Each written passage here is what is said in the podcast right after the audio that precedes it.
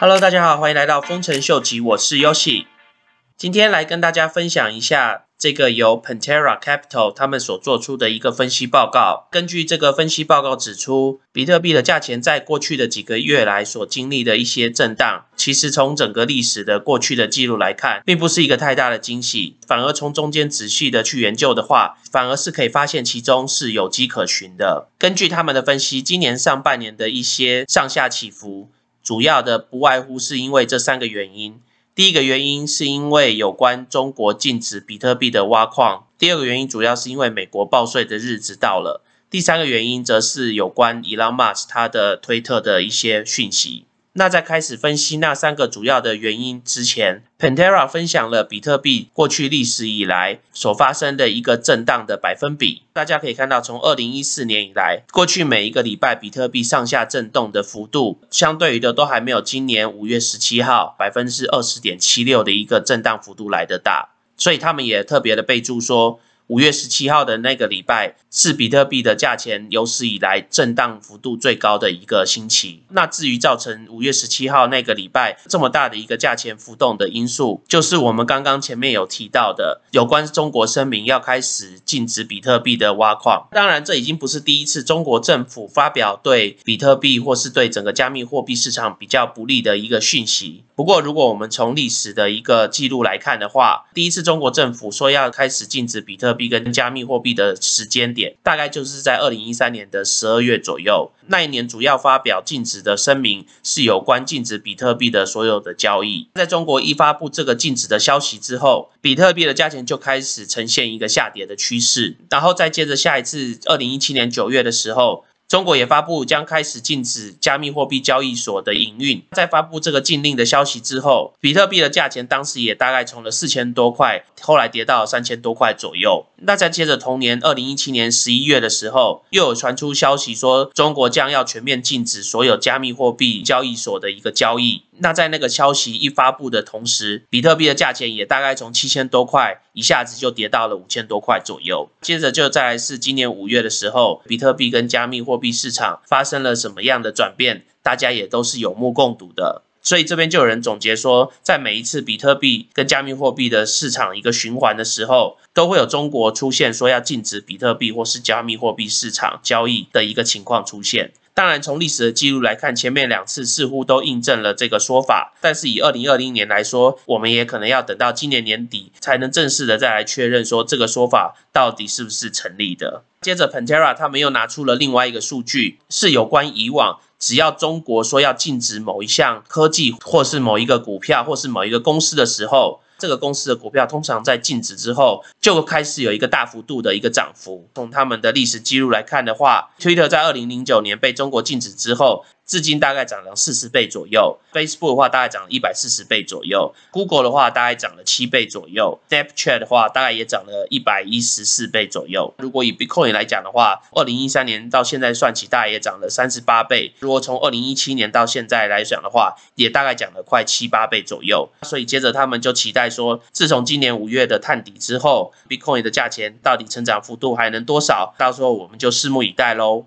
接着他们认为另外一个。从历史记录上看来，都是有迹可循的一个记录的，造成比特币跟加密货币市场价钱盘整，就是有关报税的日子。因为美国报税的日子的截止日期通常是在四月底，所以这也是为什么根据过去历史的一个记录来看的话，每年到大概四月、五月的时候，比特币跟加密货币基本上都会有一个跌幅的情况出现。最主要的是因为很多人在报税之前，并不知道他们在过去一年需要缴的税的比例大概是多少，所以到了每年的四月要缴税的时候，等到他们的会计师跟他们说，他们去年在加密货币或是在比特币上面赚的钱，大概要交大概百分之三十到四十的税的时候，多人手上并没有这么多的现金，所以也就是变成说，他们需要把他们手上的加密货币或是比特币拿来兑现。换取一些现金，才有办法拿来缴税。所以这也是为什么他们认为说，其实每年缴税的这段期间，通常比特币或是加密货币市场的价钱会往下跌。其实跟美国缴税的这个日期的时间是不谋而合的。当然，这一直以来都是一个非常正规的一个步骤。所以这也是为什么通常没有人会把这个部分拿出来特别的讲，或是拿出来特别做分析。可是根据 Pantera Capital 他们做出来的一个数据，就可以看得出来，每年大概在缴税的那段期间，比特币的价钱的下跌的幅度。基本上都是相对于比较大的，不过大家可以看到，相对于二零一三年、二零一七年，下跌幅度都是来到百分之五十几左右。今年第一次下跌的幅度。只有到百分之二十五，那接着在第二次下跌的幅度到百分之三十三，所以意思就是说，今年其实这两次下跌的幅度总加起来的话，其实才是有达到过去四年一个大循环比特币一个跌幅的一个平均基准，所以这也是另外原因。Pantera Capital 他们认为这样子的一个跌幅，在整个大的一个循环里面，基本上他们认为是很正常的。接着 Pantera 他们做了一个关于比特币的一个误差的一个图形，根据这个图形来看的话。他们认为，只要以往比特币的这个误差的这个数值是低于零的话，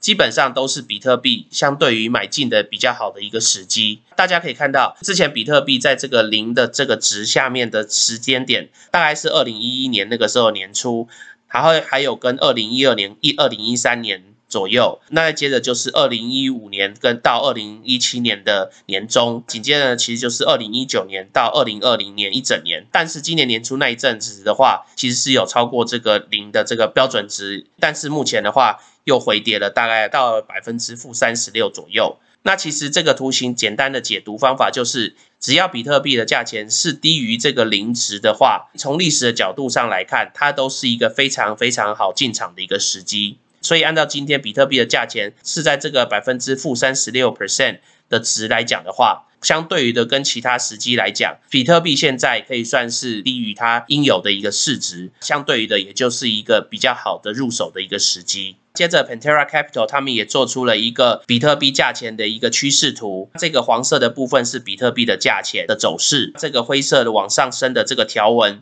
是比特币每年的投报率的一个基准。大家可以看得出来，其实比特币每年每年的回报率都是有逐渐趋缓的一个趋势。不过，即使这样，到今年回报率大概都还有到达两百八十一个 percent。所以，相对于其他一些投资的资产来讲，比特币虽然说它的投报率已经逐年下降。不过，相对于的将近三倍的一个酬报，还是非常非常吸引人的。那接着，Pantera Capital 他们以四年一个区间来看比特币的回报率的话，从二零一七年到今年的整个回报率，大概也来到了一千一百八十八个 percent，所以也是将近有十二倍的一个投资回报率。基本上，目前在市场上应该没有一个其他的投资的资产，除了加密货币以外，可以有这样子的一个超高的报酬的回报率。所以这也是为什么 Pantera Capital 他们一直致力于鼓励他们的投资者来投资加密货币跟比特币的最重要的一个原因。那在最后，他们是从人性的角度来去分析有关比特币跟加密货币投资的一个心态，其实也蛮适用到各种不同投资的资产上面。他们在这边分析就讲到说，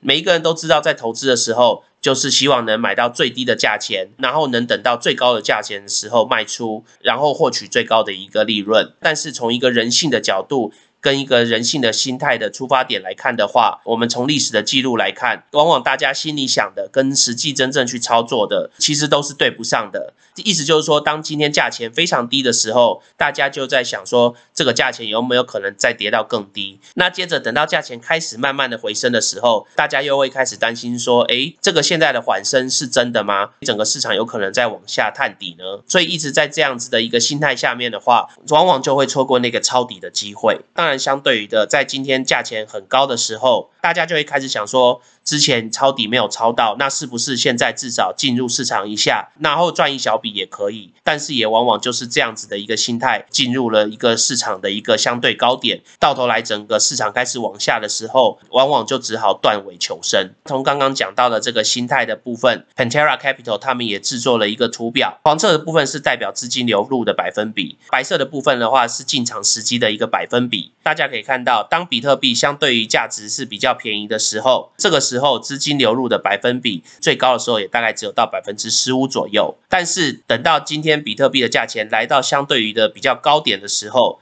这个时候资金流入的百分比相对于的来到了百分之二十几，所以这也是为什么市场上常常流行一句名言，就是今天在投资的这个市场上面最大的敌人其实不是别人，就是你自己。当当然没有一个人真正能知道说什么时候是最低点，什么时候是最高点。不过如果你今天自己分析认为一个 project 一个项目是非常有潜力的话，那其实就不要太过担心它中间的一些涨幅。就像你投资一个股票一样，长期持有相对于的投资报酬率，往往会比你杀进杀出有时候都来得高一点。那我们今天先聊到这喽。如果喜欢我 content 的朋友，麻烦帮我按赞、订阅、分享、开启你的小铃铛。